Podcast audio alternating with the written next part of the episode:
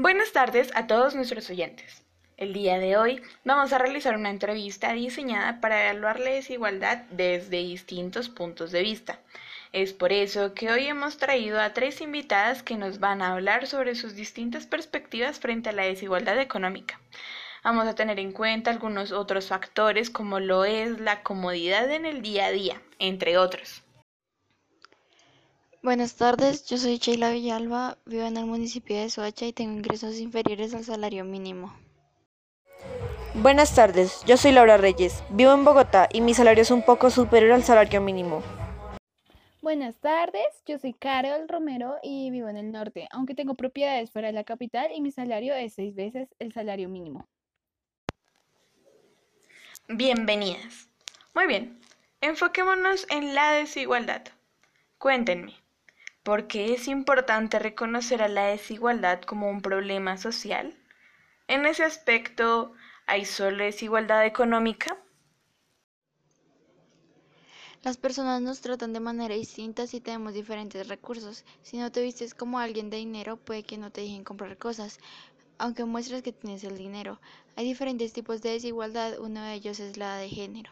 Depende si eres mujer u hombre para algunos trabajos. Obvio no, hay desigualdad de todo tipo, económica, social, política, pero pues es muy importante saber que la desigualdad no es para nada buena, a todos nos afecta aunque los de mi clase no se den cuenta. Es un gran problema que tarde o temprano va a dejar consecuencias en todas las personas, ya sean ricas o pobres. Normalmente, la desigualdad es algo que se presenta todos los días, aunque sea directa o indirecta, ya que siempre se basa en los recursos que tenemos o quiénes somos. Casi siempre evidencio desigualdad económica en los colegios, porque uno no puede acceder por temas monetarios a una educación básica.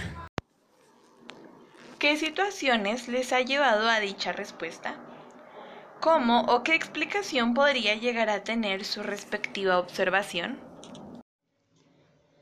Mi respuesta fue porque cuando un día fui a comprar un vestido para una ceremonia importante, había ahorrado todo lo que tenía, pero la ropa con la que fui no era pulcra.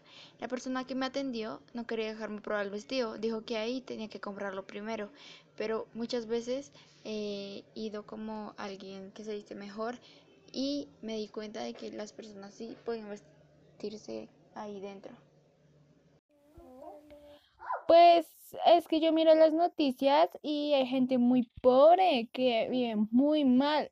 Y es que el hecho de tener plata no nos hace más o menos humanos.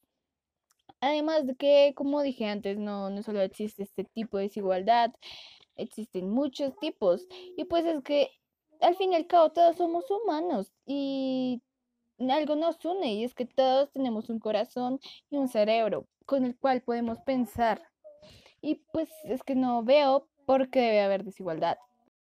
Mi respuesta se debe a que cuando era pequeña estudié en un colegio público y pasé a uno privado, lo cual fue muy difícil porque la pensión existían unos intereses los cuales no estaban acorde a mi presupuesto. Basándonos en precisamente esas experiencias y explicaciones, ¿ustedes qué creen? ¿Ha subido o ha bajado la brecha de desigualdad en el país? En el país la desigualdad ha bajado en diferentes aspectos, pero ha subido en otros, mientras que para los miembros del LGBTI les dan más derechos a aquellos que no tienen suficiente voz o reconocimiento, como las personas de bajos recursos, son a las cuales se les desprecia muchas veces. Para nada, al contrario, la desigualdad solo sube, cada vez hay más gente pobre en las calles y los ricos solo nos hacemos más ricos, mientras que los pobres solo se vuelven más pobres aunque en otro ámbito de desigualdad sí ha disminuido, pero igual el que más preocupante me parece es el de la pobreza. Totalmente. En Colombia y en todo el mundo la desigualdad es algo que podría bajar en cierto ámbito y subir, y subir en otro. Sheila, me gustaría que me comentaras cuáles han sido las situaciones más difíciles a las que se ha visto enfrentada tu comunidad o incluso tu familia debido a la desigualdad o los estereotipos de esta.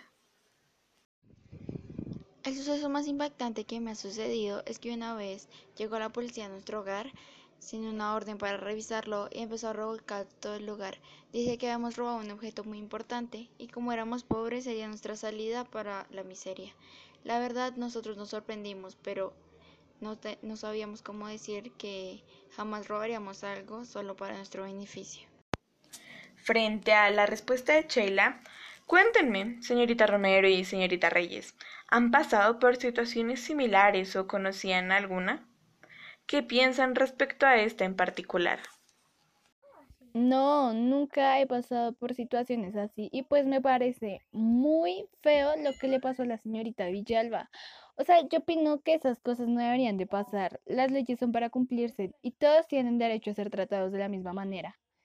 Y no debemos de distinguirnos por nuestras clases sociales. Los estereotipos en este país hace que siempre se piense mal de todo, aclarando que nunca me ha pasado algo similar, pero que esta se presenta muy frecuentemente y no lo notamos.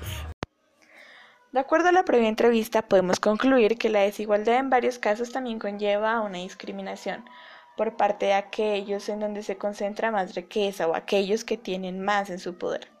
Asimismo, se demostró cómo la desigualdad es evidente para la gran mayoría de personas en el país, aunque la diferencia radica en quién está más cercano a vivir los efectos y problemas negativos causados por precisamente, y claro está, la inequidad.